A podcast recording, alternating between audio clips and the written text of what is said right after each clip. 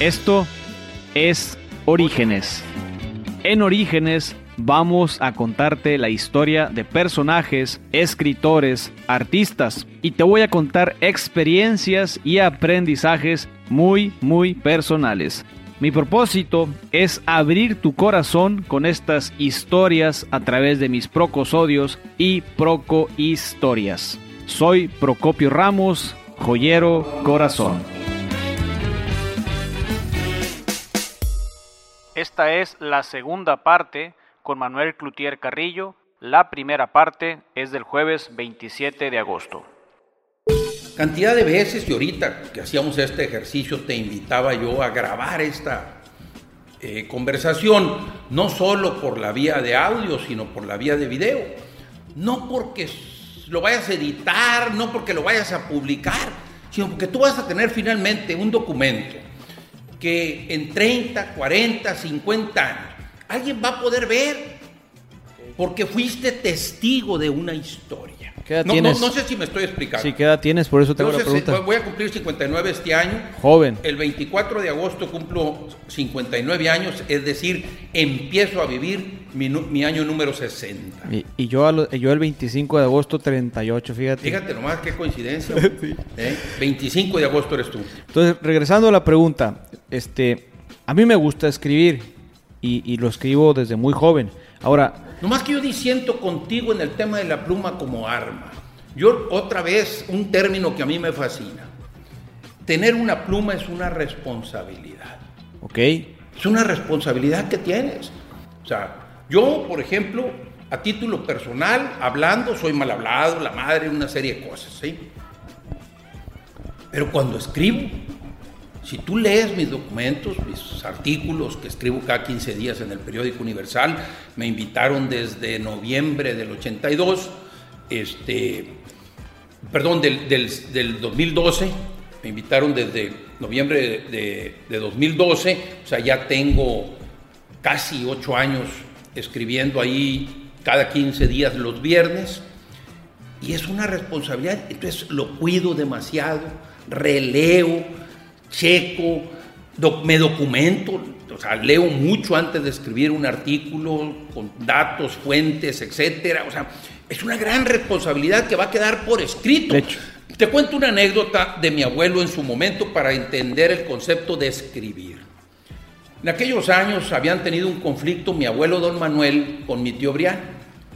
Mi tío Briano le había escrito una carta a don Manuel muy grosera, muy grosera. Y se encuentran y voltea a don Manuel y le dice, Briano, tú eres muy pendejo, le digo. ¿Por qué? le dice mi tío Briano. Porque si tú me dices todo lo que me dijiste en persona y yo te lo reclamo, después me dices que no es cierto. Pero aquí me lo dejaste por escrito. Aquí está por escrito todo lo que me dijiste. Pero le dice, yo te voy a quitar lo pendejo. le dijo. Y rompió la carta y la tiró. Ya se lo había quitado. qué bonito, qué bonita historia. Suena, suena irónico que diga qué bonito, ¿verdad? Pero, pero o sea, lo que te quiero decir es que lo un que mensaje queda por de vida, ¿no? escrito tiene una gran trascendencia. ahorita específicamente, y, o finalmente o me meto a fondo en el tema de la escritura porque venimos, o sea, o fuiste director general de un periódico, hay, hubo una consecuencia que tuvo a tu actual, tu actual director general del noroeste, y, y, y, y eso, pues a quién le estamos hablando o a quién, qué pasa cuando, o qué de, de qué manera debemos de enfrentar o confrontar este tipo de situaciones para cuidar también nuestra propia integridad, ¿verdad? Vuelvo a la frase, al término, a la palabra responsabilidad. En la vida, uno no siempre hace lo que quiere. Uno no siempre puede. Nos dice Mario Benedetti. Mario Benedetti fue un escritor, poeta, novelista, cuentista, periodista y crítico uruguayo. Nace en Paso de los Toros, Tacuarembo, Uruguay, el 14 de septiembre de 1920, hijo de Breno Benedetti y Matilde Farrugia, quienes siguiendo sus costumbres italianas, lo bautizaron con cinco nombres familiares como Mario Orlando Hardy, Hamlet, Breno Benedetti, Farrugia, La Tregua o Gracias por el Fuego, fueron adaptadas para la gran pantalla y diversos cantantes contribuyeron a difundir su poesía musicando sus versos. Pero tiene el derecho de no hacer lo que no quiere. Pero por otro lado, tiene también la obligación de hacer lo que debe. Hay una gran diferencia entre el querer, el deber hay un paquete. Y el, y, el chiste, en mi opinión, ya con casi 60 años de vida, es que hay que encontrar un equilibrio en eso. ¿sí? Pero también le aprendí ahí a mi padre, eh, mi padre era temerario.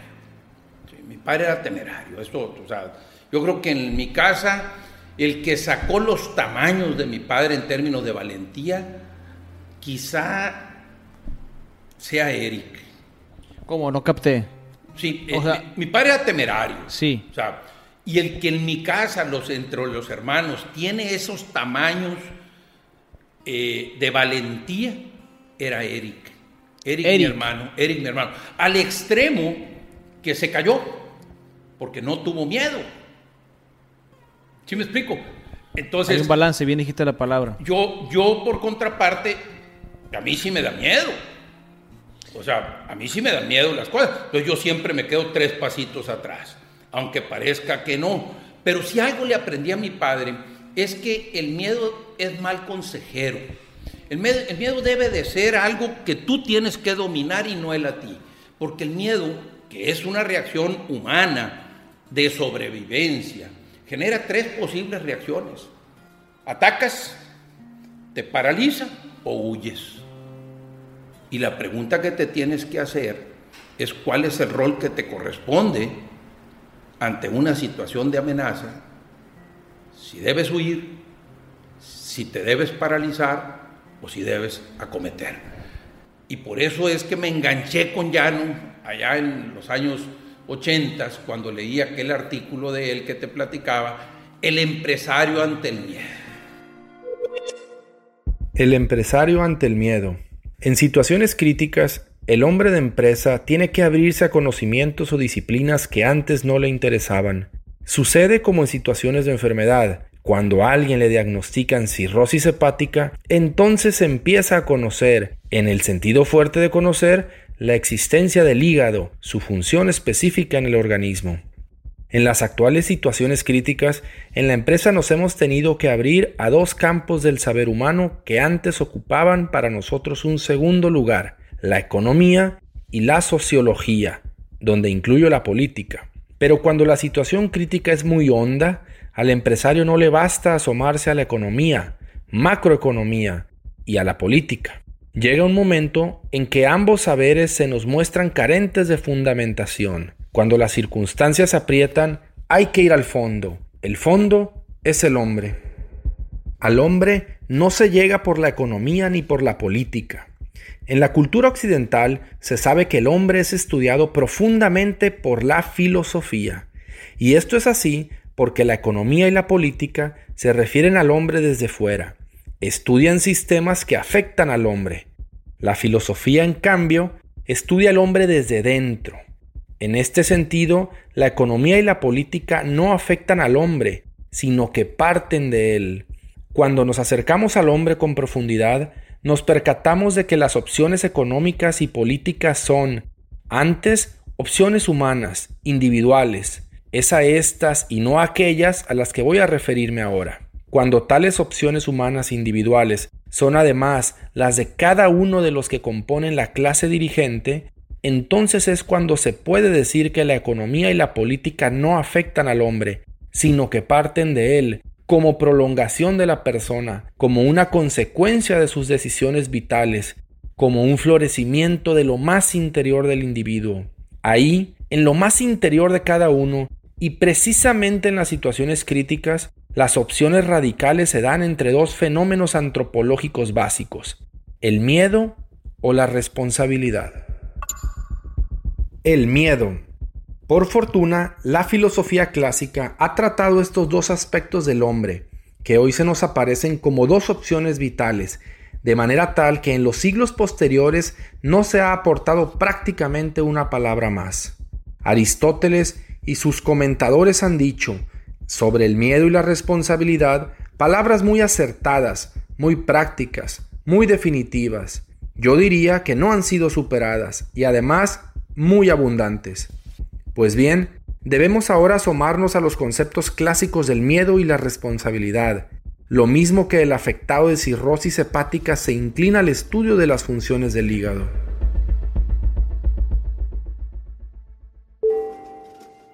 Es extraordinario el artículo. Y de ahí me hice un...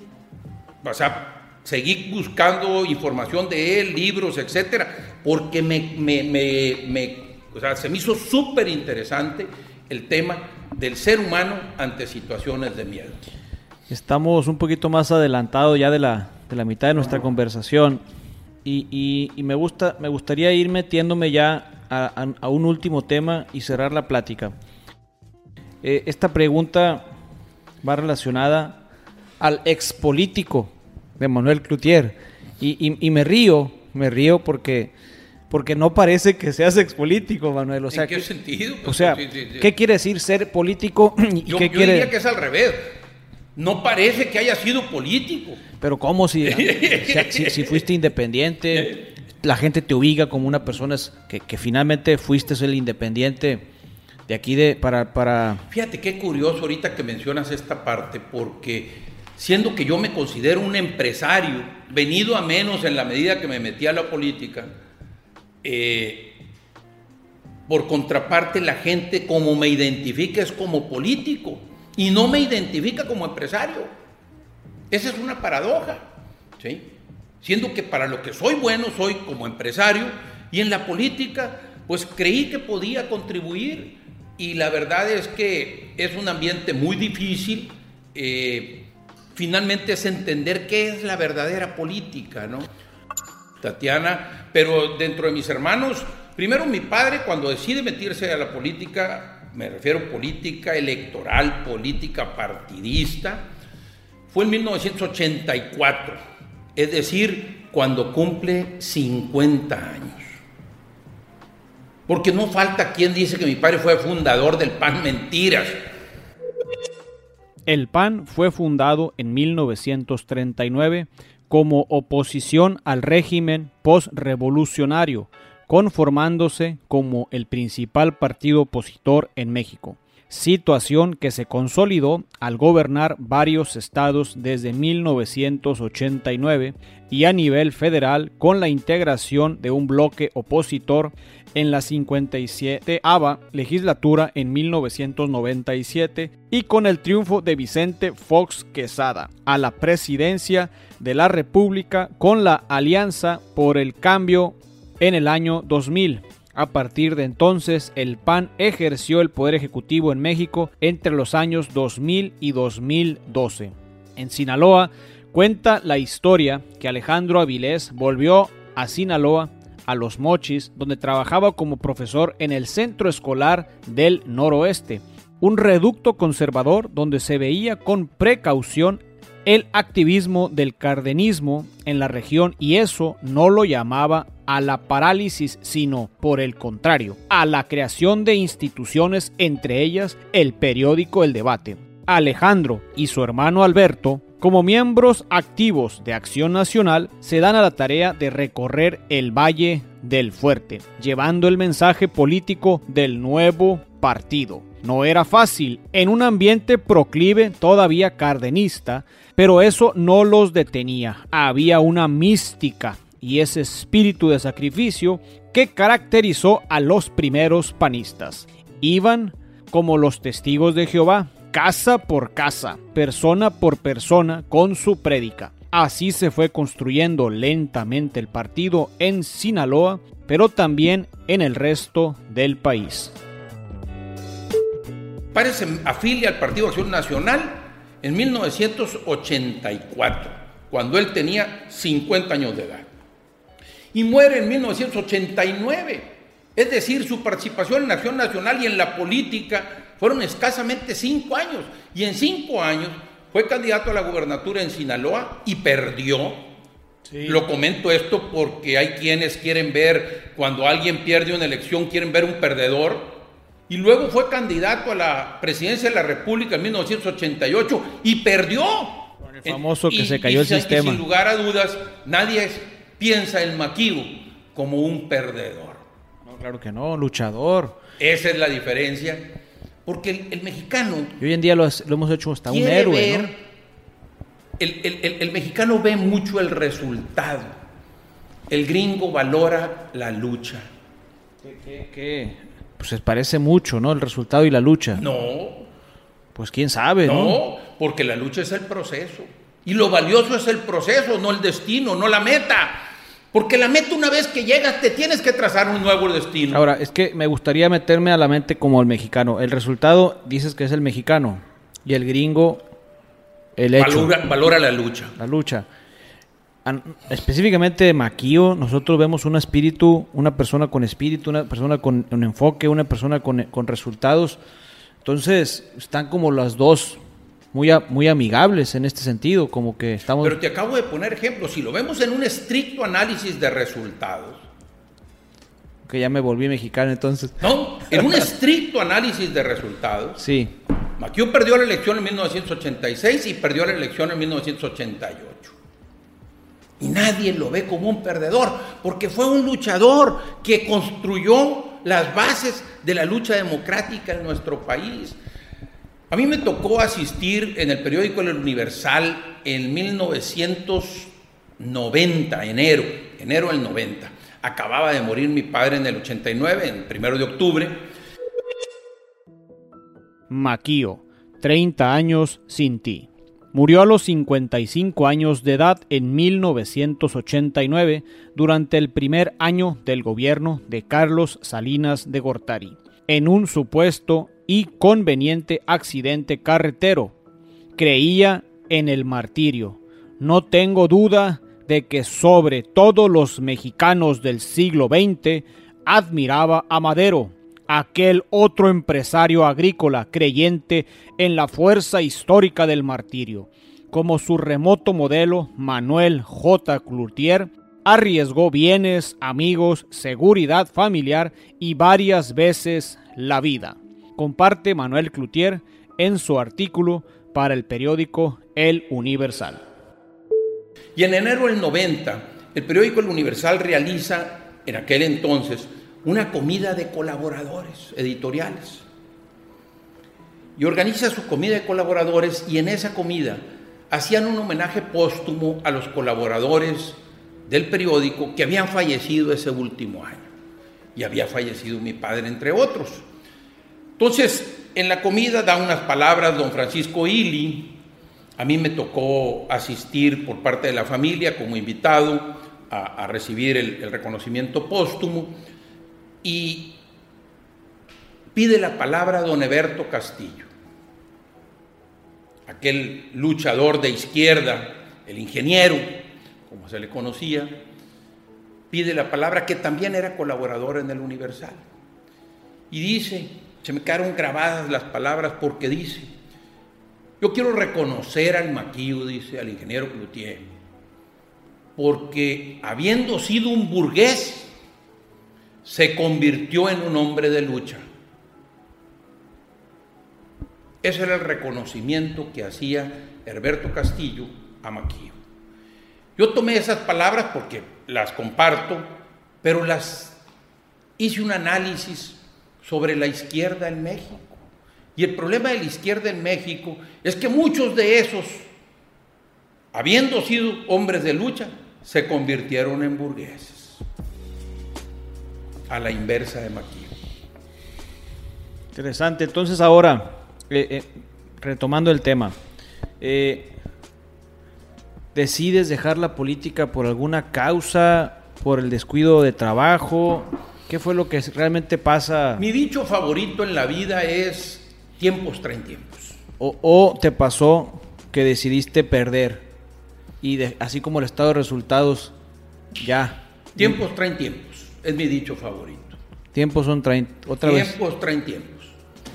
puedes desmenuzar qué quiere decir tiempos traen tiempos? Pues hay veces que el pato nada, hay veces que ni agua bebe, o sea, siempre hay circunstancias distintas y creo que mi tiempo en la política, primero, tendríamos que recordar que me tardé muchísimo en decidir meterme a la política. Yo me meto en 2009 a la política. 2009, pues tenía yo ya, este, que son, iba a cumplir 50 años. Tenía 49 años cuando decido meterme a la política.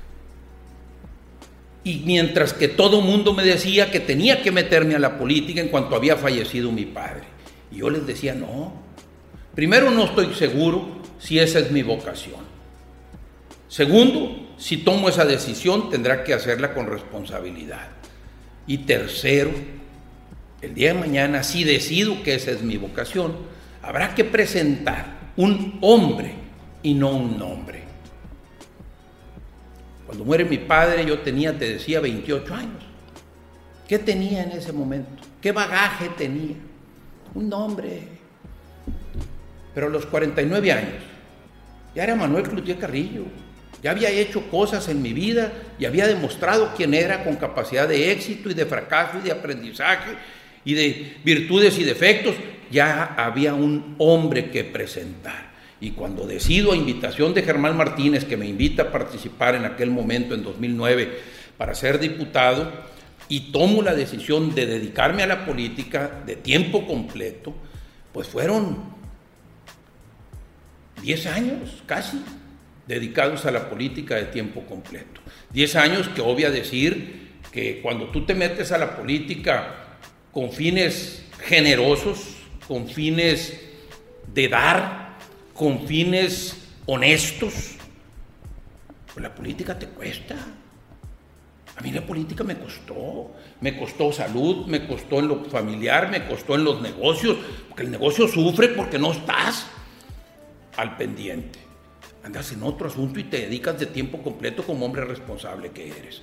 Pero a mí me costó. Yo les decía que a mí me podían acusar en mi tiempo en la política de empobrecimiento inexplicable. Yo perdí patrimonio estando en la política. A mí me costó, porque yo no entré a robar. Me acuerdo cuando llegué a la diputación con, con Josefina Vázquez Mota. Josefina Eugenia Vázquez Mota es una economista y política mexicana, miembro del partido Acción Nacional, durante la presidencia de Vicente Fox, se desempeñó como secretaria de Desarrollo Social y con el presidente Felipe Calderón Hinojosa fue secretaria de Educación Pública. Además, ha sido diputada federal en dos ocasiones. Fue la primera candidata mujer por el PAN para la presidencia de la República en el proceso electoral 2012. En 2017 fue elegida candidata del PAN para la gobernatura del Estado de México. Eh, lo primero que le digo cuando tuvimos la primera entrevista ella y yo, para ella quería conocer qué inquietudes teníamos para efectos de asignar comisiones. Y le digo, no quiero estar en la Comisión de Agricultura, no quiero estar en la Comisión de Vivienda. Yo me dedico a la vivienda y me dedico a la agricultura. No vine a hacer negocios a la Cámara. No quiero estar ahí. No quiero presentar un conflicto de intereses. Cuando la lógica sería que ahí es donde tendrías algo que aportar aparentemente. Pero yo pinté raya y no quise tener nada que ver con los temas de vivienda, porque conozco el sistema. El sistema te iba a poner las oportunidades para que te atascaras. Y yo no juego así. Yo marqué mi distancia prudente y dije, no vengo a hacer negocio a la Cámara, no me interesa participar en esas actividades. Puedo darles opinión, sugerencias a quienes así lo consideren en temas, pero no estar en la comisión ni de agricultura ni de vivienda. Y lo dejé claro. Entonces, cuando tú te metes, insisto, a la política con criterios generosos, que hoy por hoy es lo que creo que le falta a la política, decía Carlos Llanos y Fuentes, vuelvo a citarlo, que antes de dedicarme a la política tengo que tomar una decisión en lo más profundo de mi ser. Es decir, él decía que la política es una decisión en el orden del hacer.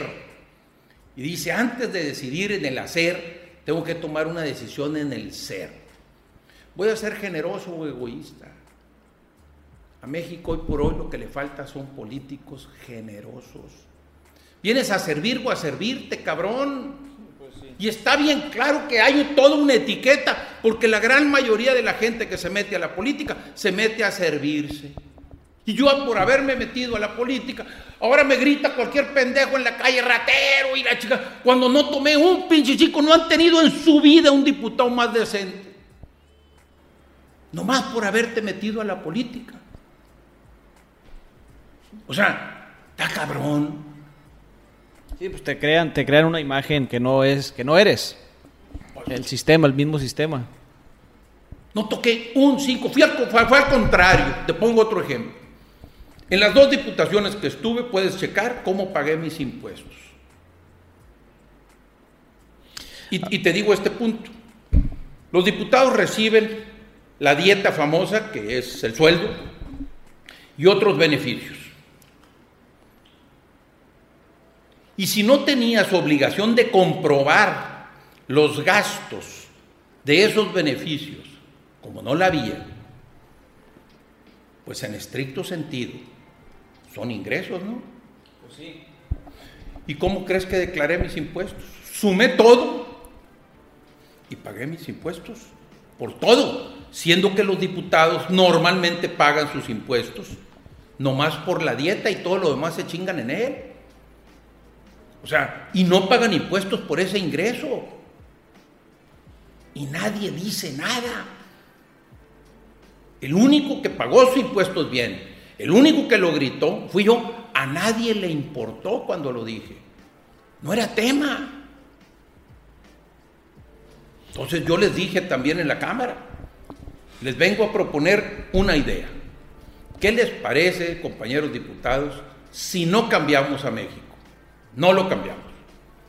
Vamos cambiando. No más la Cámara de Diputados. Con eso que cambiemos sería una gran contribución a México. Y eso sí está en nuestras posibilidades. Cambiar a México no necesariamente, pero eso sí está y sí lo podemos lograr en tres años. Pues no les gustó la idea. En menos. Y no les gustó la idea. Qué bonito, digo, es muy romántico todo lo que compartes, eh, coincido con muchas conversas, con mucha filosofía de pensamiento. Este, vamos cerrando. Este, a tus órdenes, Procopio. No, sé si quieras tú compartir algo adicional. Lo que tú digas, yo estoy a tus órdenes, ya te lo he dicho. Este, uno de ¿Qué quieres cerrar? ¿Cuál es tu libro favorito, Manuel? o el que más has disfrutado?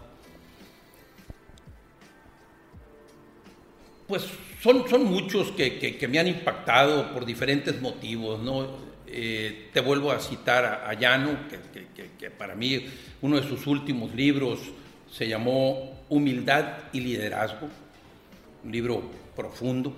Ya no era muy tramposo, porque siendo filósofo, hablaba del hombre, del ser humano, pero te lo disfrazaba de empresario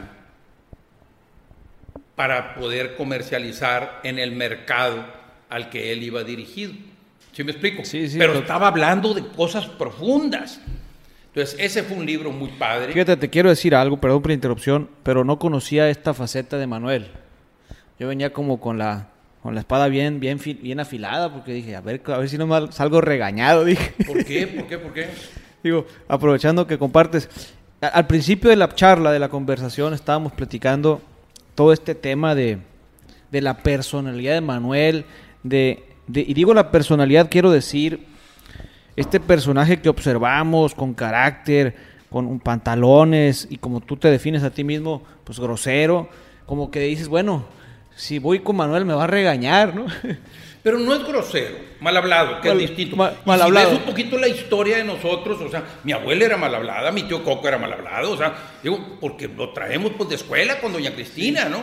Doña Cristina me enseñó una lección de vida en un dicho que tenía ella. Mi abuela, un dicho grosero. ¿Cómo se llama tu abuela? eh, Cristina del Rincón. Cristina. Un dicho grosero, pero con una profunda sabiduría. Me dijo doña Cristina, Manuel, el culo y el corazón avisan.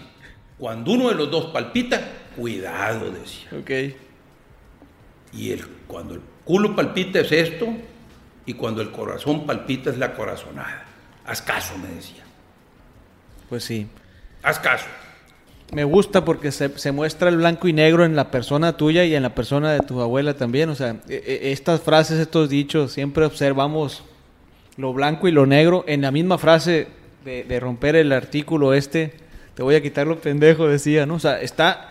Es, es una lección con una simplicidad. Sí, nomás que hay gente que le molesta una mala palabra, pero mala palabra de qué? Y, y me dicen, ¿por qué dice mala palabra? Bueno, pues, así, así lo he hecho.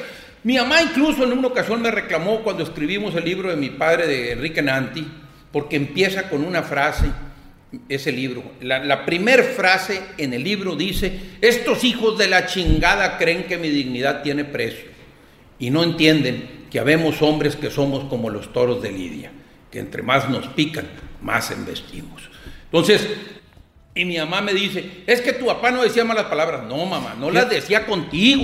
Con nosotros decía un montón y gruesas. O sea, Pero tiene que ver mucho por el carácter de, de la familia, como te mencionaba al principio, de los abuelos. Nuestros abuelos fueron formados a la, échate a la tierra, o sea, de volada, inmediatamente. Hoy en día las generaciones han cambiado. No quisiera mencionar, pero hay bastantes personas de los 50 y los 60 que tienen un carácter muy similar al tuyo.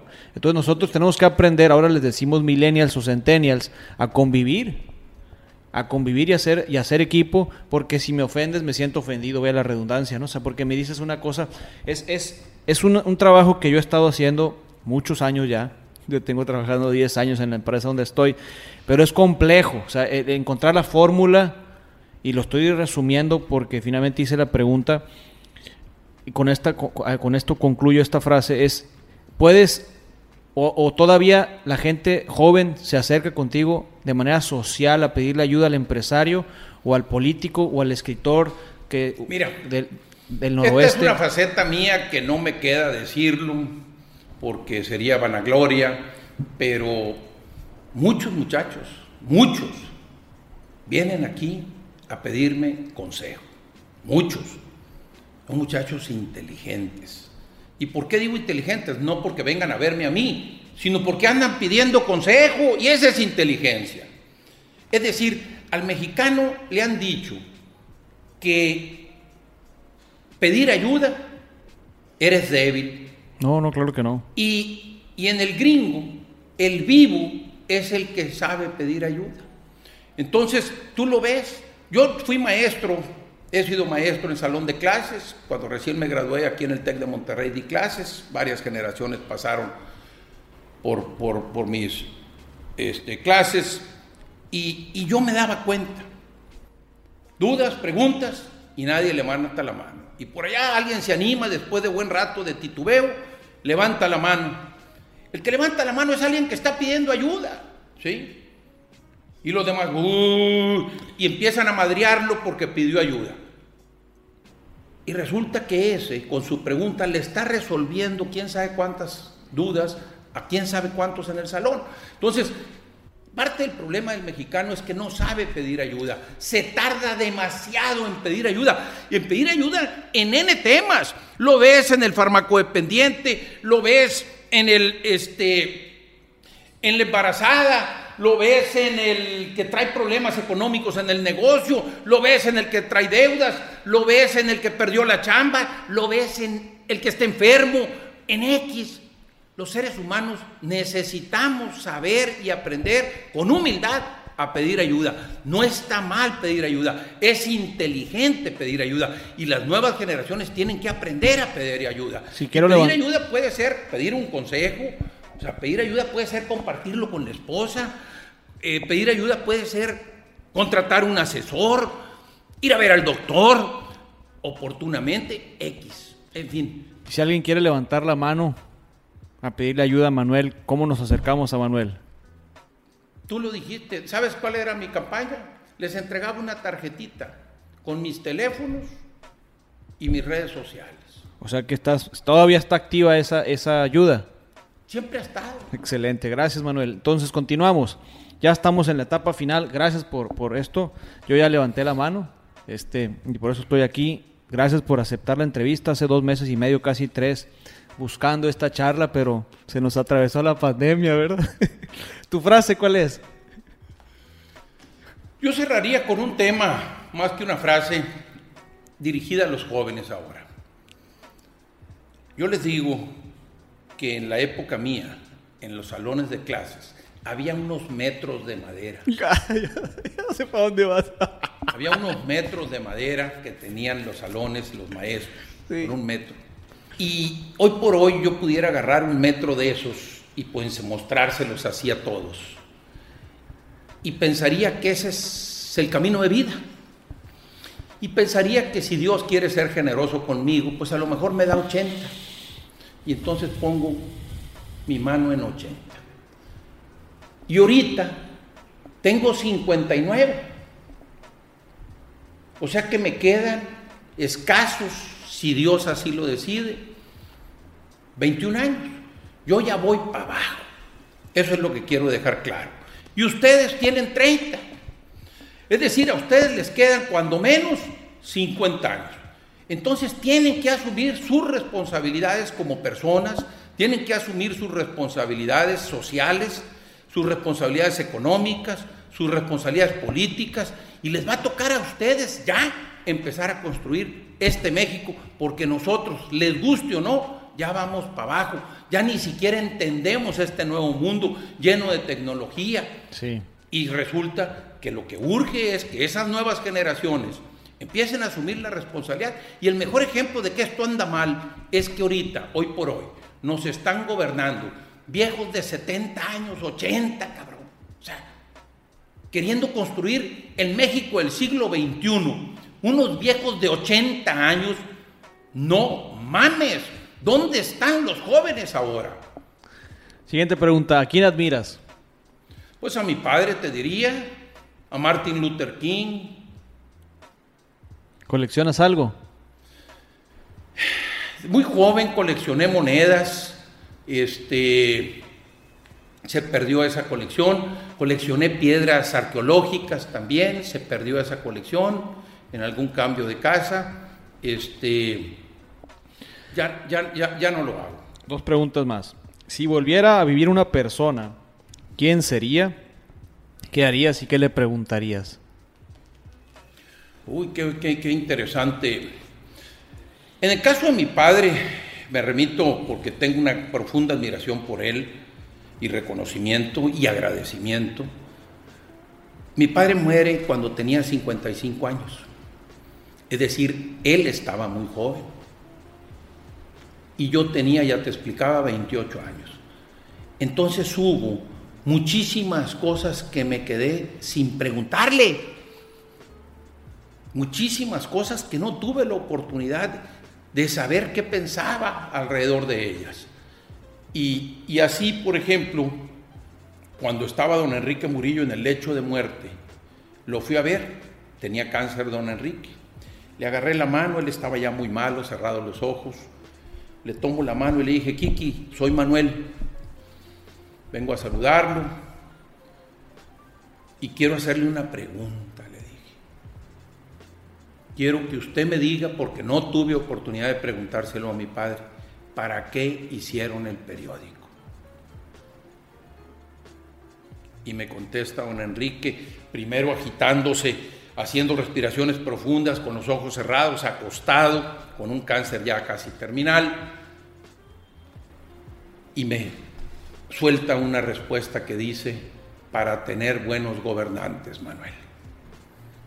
Visto en esa perspectiva, pudiéramos decir que Noroeste ha fracasado. Órale. Última pregunta. Una palabra mi palabra preferida es gracias. Yo siempre estoy agradeciendo y hoy aprovecho la ocasión para darte las gracias a ti y darle las gracias a todos aquellos que se interesan por estos temas. Manuel, hemos terminado la charla. Este, nos vemos en el próximo show.